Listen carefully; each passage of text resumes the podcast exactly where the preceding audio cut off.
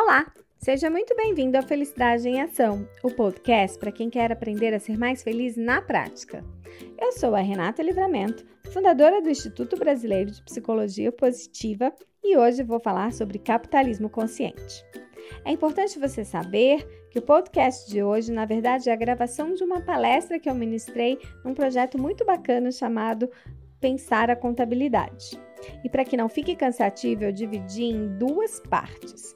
Na primeira parte, você aprenderá sobre capitalismo vilão ou mocinho e capitalismo tradicional versus capitalismo consciente. Então é isso. Aproveite e bom programa!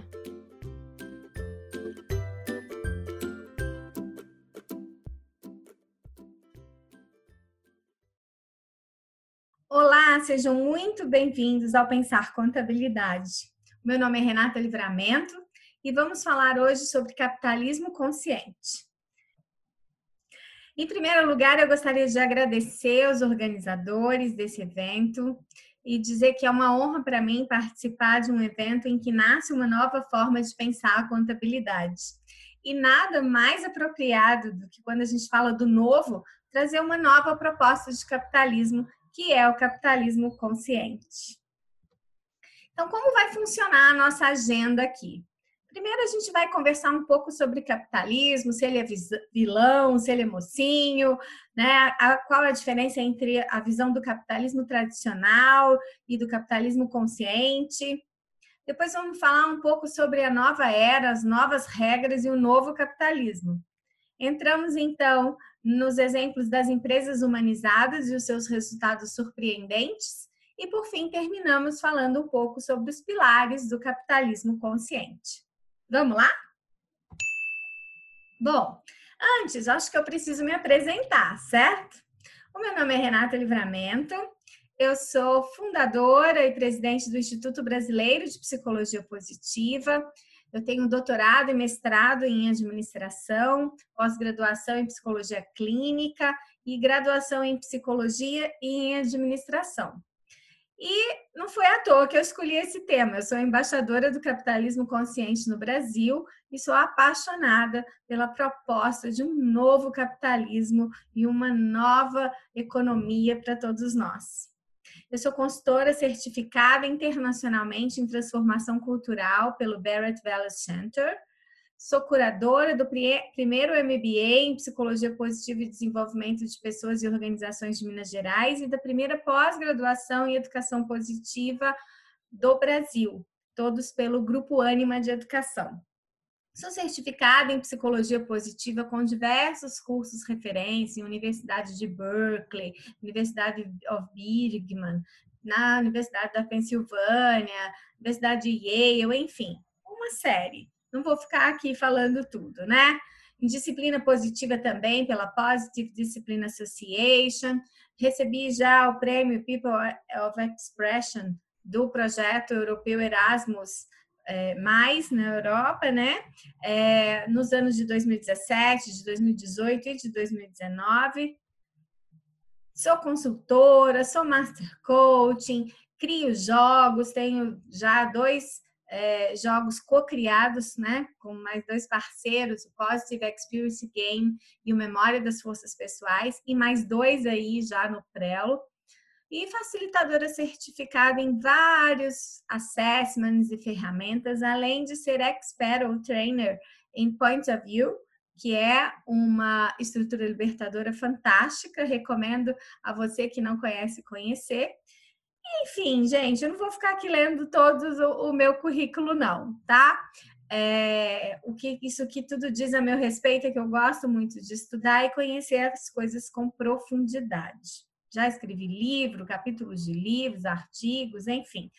É, meu mundo aí é, é do campo das ideias, mas aplicar, pegar essas ideias profundas e aplicar na prática das organizações e do desenvolvimento dos indivíduos. Tem 25 anos que eu trabalho com desenvolvimento humano e essa é a minha grande paixão.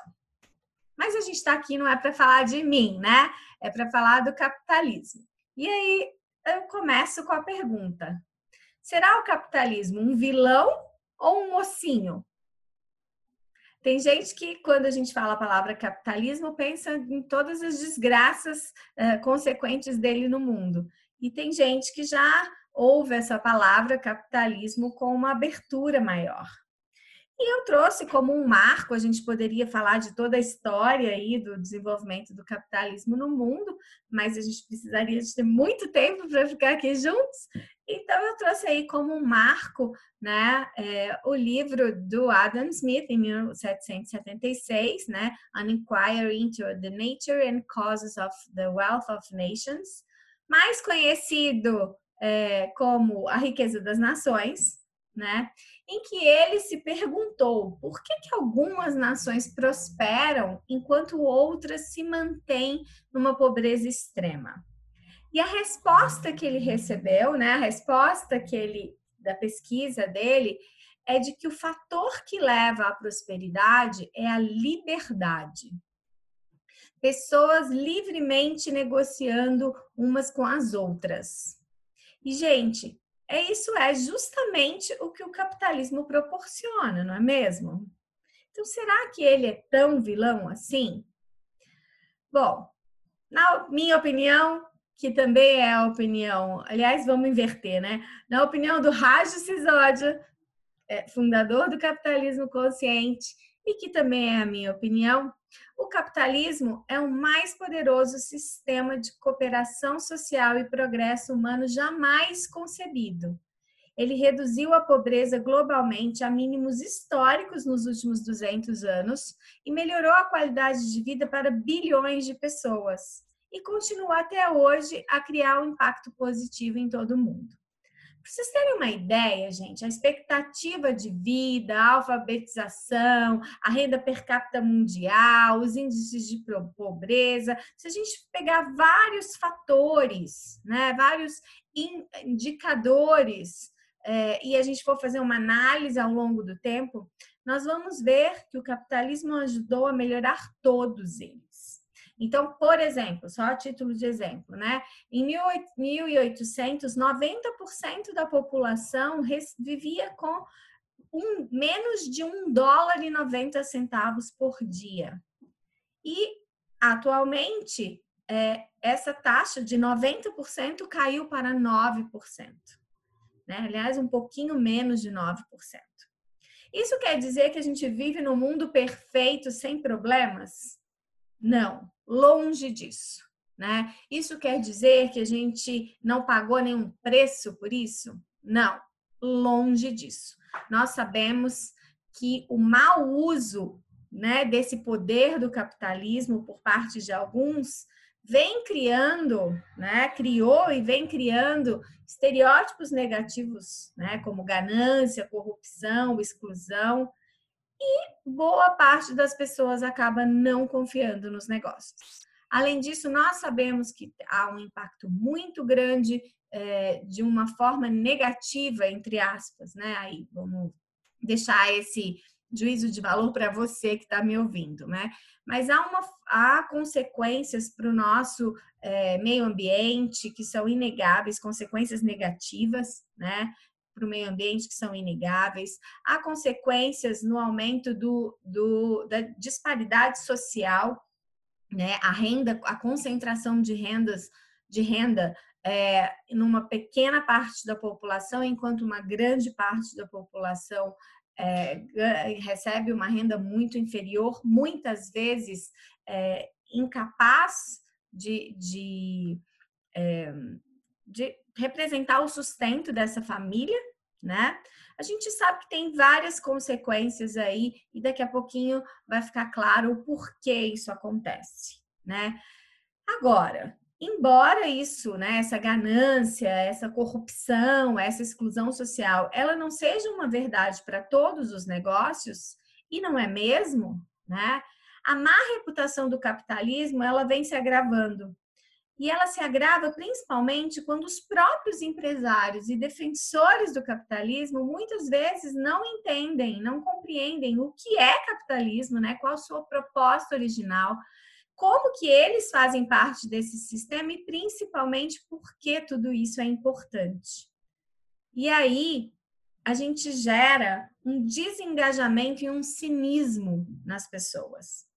Né? Então, a falta de confiança nos negócios, ela gera esse desengajamento e esse cinismo. E para os indivíduos, isso causa infelicidade e desconfiança. Já para a sociedade, isso causa baixa criatividade e baixa inovação.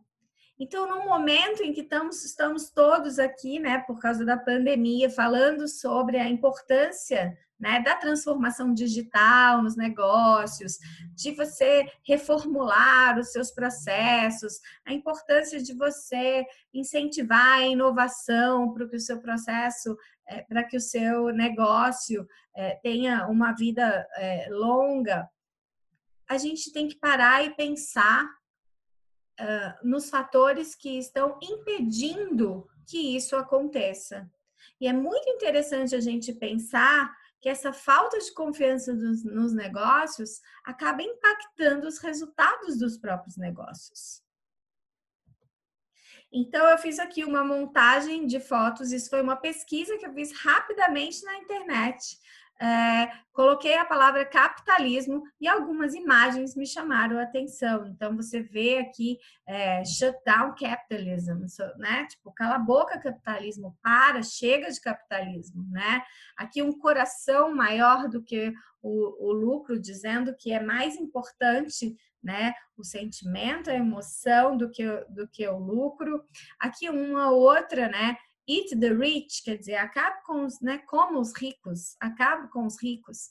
E eu fico pensando, será que essa é a solução? Né?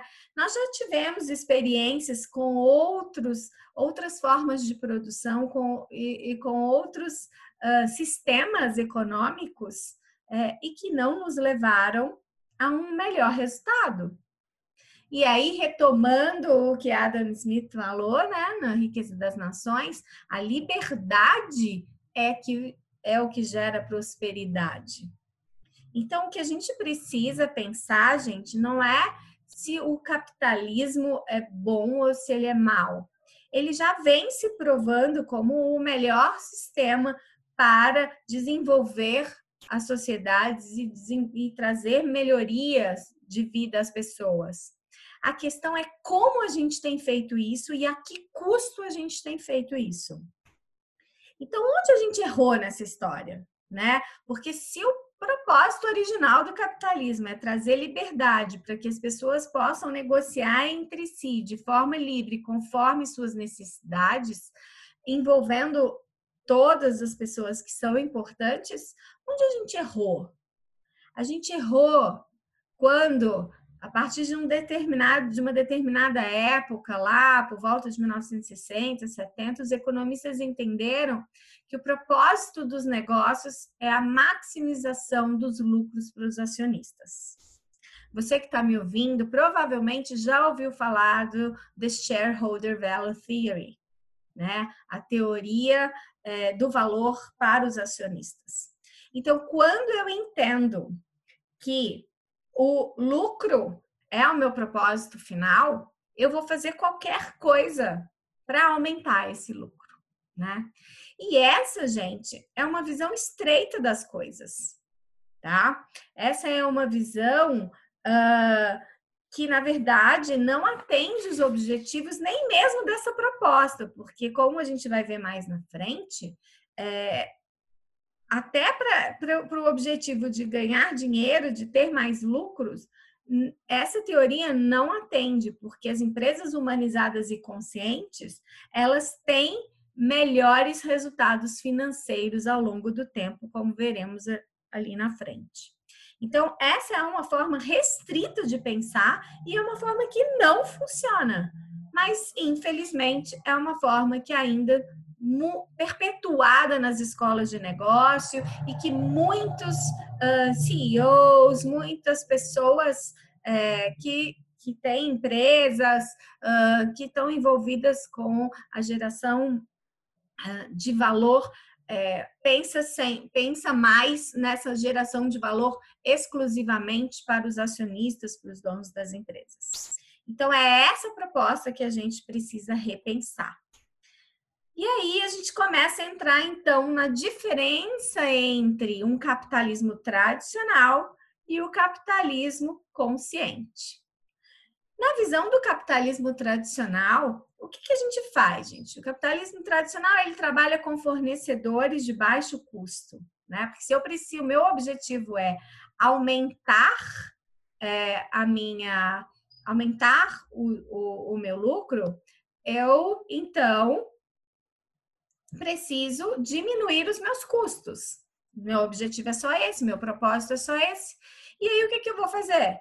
Eu vou espremer os meus fornecedores o máximo possível para que eu tenha o melhor, é, o menor custo possível.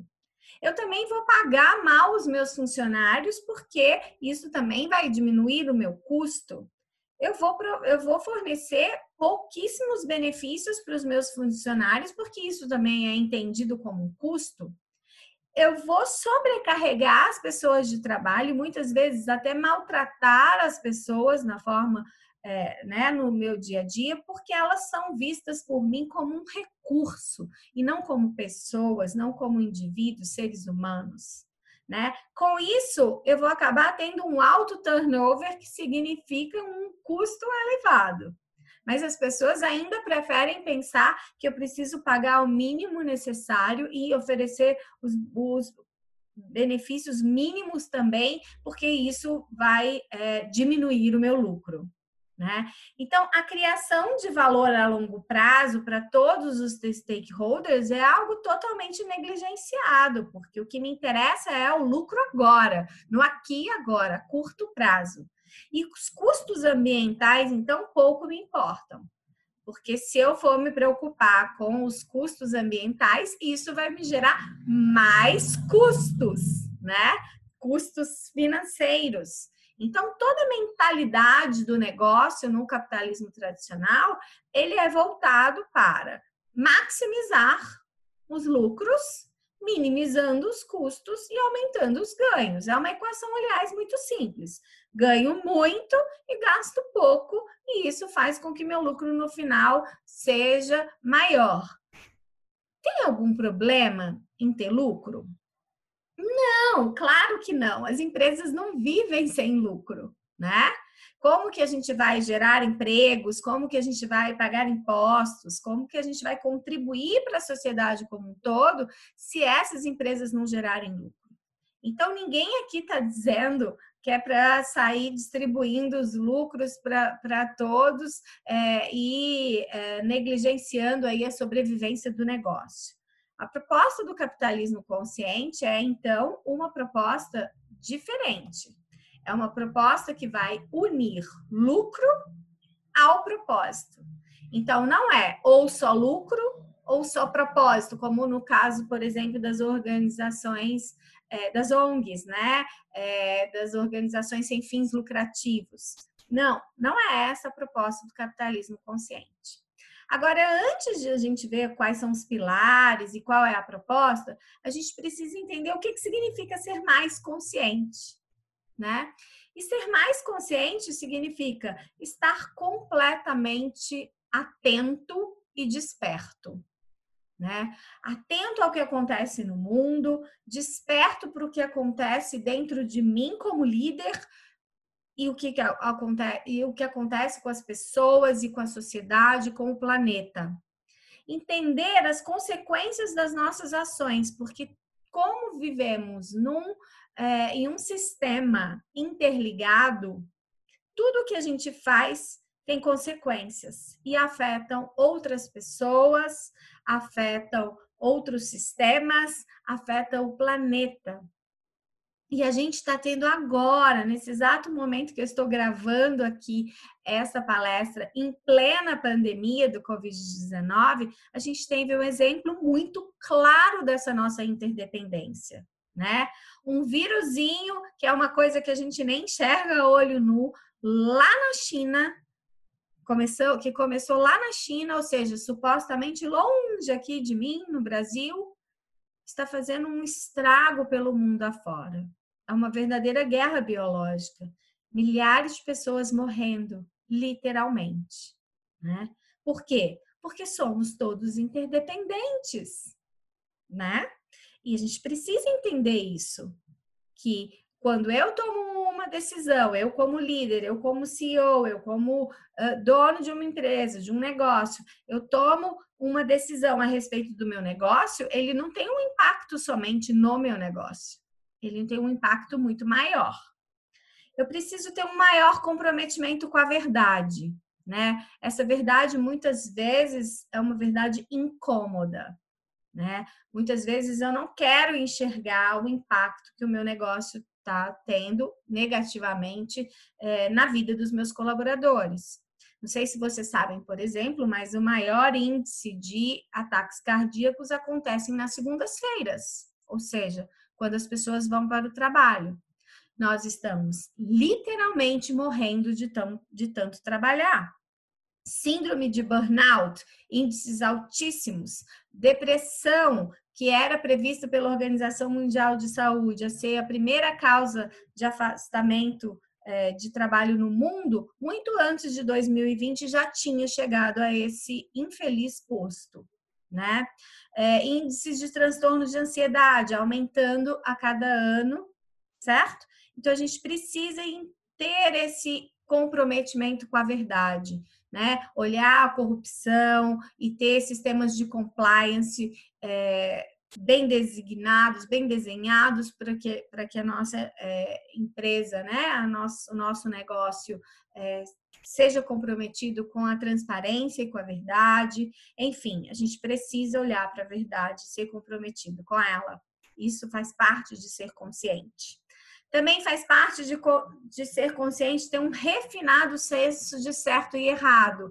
Né? E aqui no Brasil, abrir mão do famoso jeitinho brasileiro de fazer as coisas e ter mais accountability. Essa é uma palavra que, inclusive, a gente nem consegue traduzir para o português, porque pesquisas mostram, e aí as pesquisas do Barrett Valley Center, por exemplo, nos mostram que é, accountability é que é você ser responsável, né? Você, você se responsabilizar por aquilo que é, que é seu, né? Tomar é, é, as rédeas e se responsabilizar pelos seus atos, que a gente falou antes, é uma palavra é, e é um valor muito raro nos brasileiros. Existem pesquisas comprovando isso, tá? Então a gente precisa mudar esse quadro. Rejeitar a violência, quer seja a violência física, quer seja a violência é, emocional, né? Isso não faz parte de um ambiente consciente. E viver em harmonia com a natureza e com o planeta, porque a gente depende dele para viver. Então, gente, o Raj Sisódia, ele faz uma ele faz uma, é, uma metáfora que eu gosto muito e que eu trouxe aqui para vocês, que é a metáfora do capitalismo tradicional como sendo uma lagarta, porque a lagarta, o que, que ela faz? Ela só consome tudo para ela, né? Por onde ela passa, ela consome e é tudo para ela. Com o capitalismo consciente como sendo, então, a borboleta, que traz luz, que traz beleza, que para todos e que poliniza outros seres vivos, então gera valor para os outros também. E aí, ficando bem claro a diferença entre o capitalismo tradicional e o capitalismo consciente, a gente vê aqui uh, nesse slide que na versão uh, de negócios e organizações tradicionais, a gente entende que o negócio faz uma interseção com o planeta e uma interseção com a sociedade. E aí você vai lá e vê em grandes empresas, por exemplo, criando um departamento, uma área, né, da empresa para cuidar, por exemplo, da sustentabilidade. E aí você tem um departamento na empresa que cuida dessa interseção aqui entre planeta e negócios, uh, quando se fala em sustentabilidade. E ao mesmo tempo, você tem também uma parte da empresa, um departamento que vai cuidar da interseção entre negócio e sociedade, que geralmente a gente chama de responsabilidade social. Ok, é melhor do que não ter nada.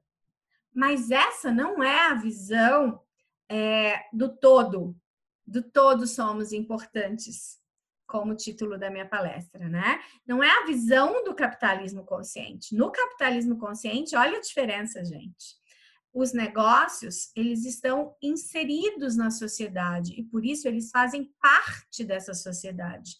E o que eu faço nos meus negócios, então, impactam diretamente a sociedade, que por sua vez está inserida no planeta.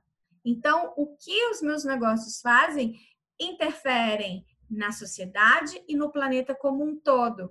E se a gente quer viver no mundo melhor. E se a gente tem uma preocupação em deixar o nosso legado e em deixar um mundo melhor para as próximas gerações ou um mundo possível, mesmo que você aí não se interesse em deixar um mundo melhor, mas pelo menos um mundo possível, né, que a gente não acabe com o mundo, a gente precisa repensar então a nossa visão de capitalismo. Então, de acordo com a pesquisa Firms of Endearment, realizada lá na primeira edição em 2007, as empresas humanizadas e conscientes, elas tinham um, um ROI, né, um retorno sobre o investimento, nove vezes maior em 10 anos.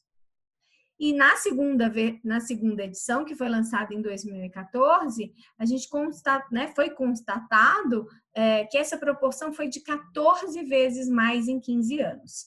Então, quando você pensa naquela visão tradicional de que o propósito do capitalismo é maximização de lucros para os stakeholders, vem aqui uma série de pesquisas, e essa é só uma das, ok?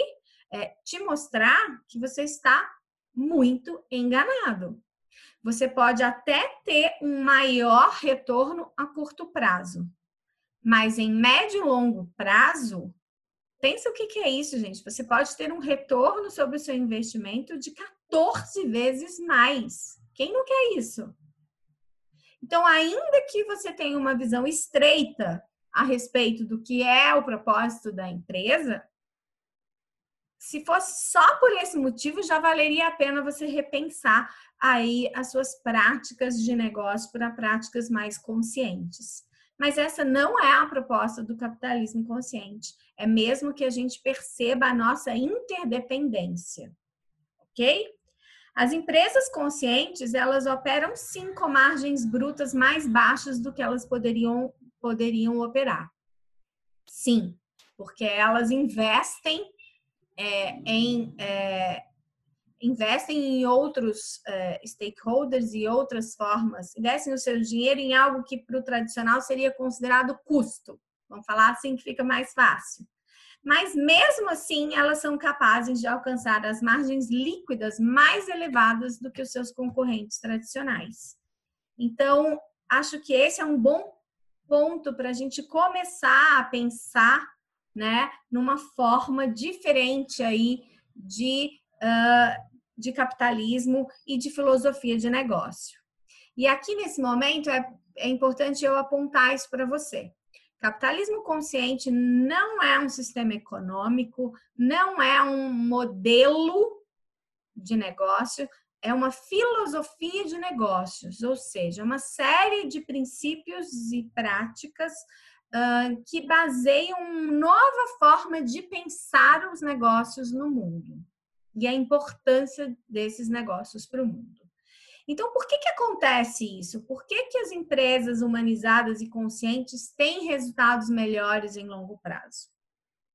Porque os negócios conscientes, eles são, é, eles estão melhor alinhados com as verdadeiras necessidades dos clientes. E eles estão focados em investir naqueles lugares onde um dinheiro realmente faz a diferença, como, por exemplo, nos, nos funcionários e nos fornecedores de alta qualidade. Então, quando eu estou disposto a pagar mais para o meu funcionário que tem uma qualidade, é, para ele ter uma qualidade de vida melhor e ele ter, consequentemente, uma melhor qualidade é, de trabalho na minha empresa, isso significa que eu estou gastando mais dinheiro, sim, mas isso tra traz um retorno muito maior é, para mim. A mesma coisa nos meus fornecedores. quando eu faço escolha de fornecedores que não apenas tem um produto de, mais, de melhor qualidade, mas que também, por exemplo, não utiliza mão de obra escrava, mão de obra infantil, que não tem um impacto de degradação do ambiente, enfim, é uma série de coisas, gente. É, eu estou fazendo uma escolha mais consciente que traz um retorno para mim também. E isso faz com que eu possa economizar em áreas sem valor agregado direto, como, por exemplo, custos muito excessivos, né? Custos muito altos em marketing. Não que não seja necessário ter um investimento em marketing, mas quando você é uma empresa consciente, você pode diminuir essas e isso, e isso é resultado de pesquisa, tá, gente? Pesquisas tem várias pesquisas comprovando isso, tá? Você pode diminuir os seus custos de marketing, porque é, as pessoas vão ser leais e fiéis à sua marca por outros motivos, não pelo marketing que você faz, e sim pela sua, por você ser uma empresa humanizada e consciente. Além disso, você diminui também, como um outro exemplo, a alta rotatividade dos funcionários, que tem um custo altíssimo no final das contas. Então, você economiza em outras coisas como uma consequência do seu investimento é, no, na forma consciente de gestão da sua empresa. Bem, pessoal, essa foi a nossa primeira parte da palestra sobre capitalismo consciente e eu espero que você já esteja começando a vislumbrar a relação entre capitalismo consciente e psicologia positiva. Só para dar uma dica, Pense que os dois são propostas de impacto positivo no mundo.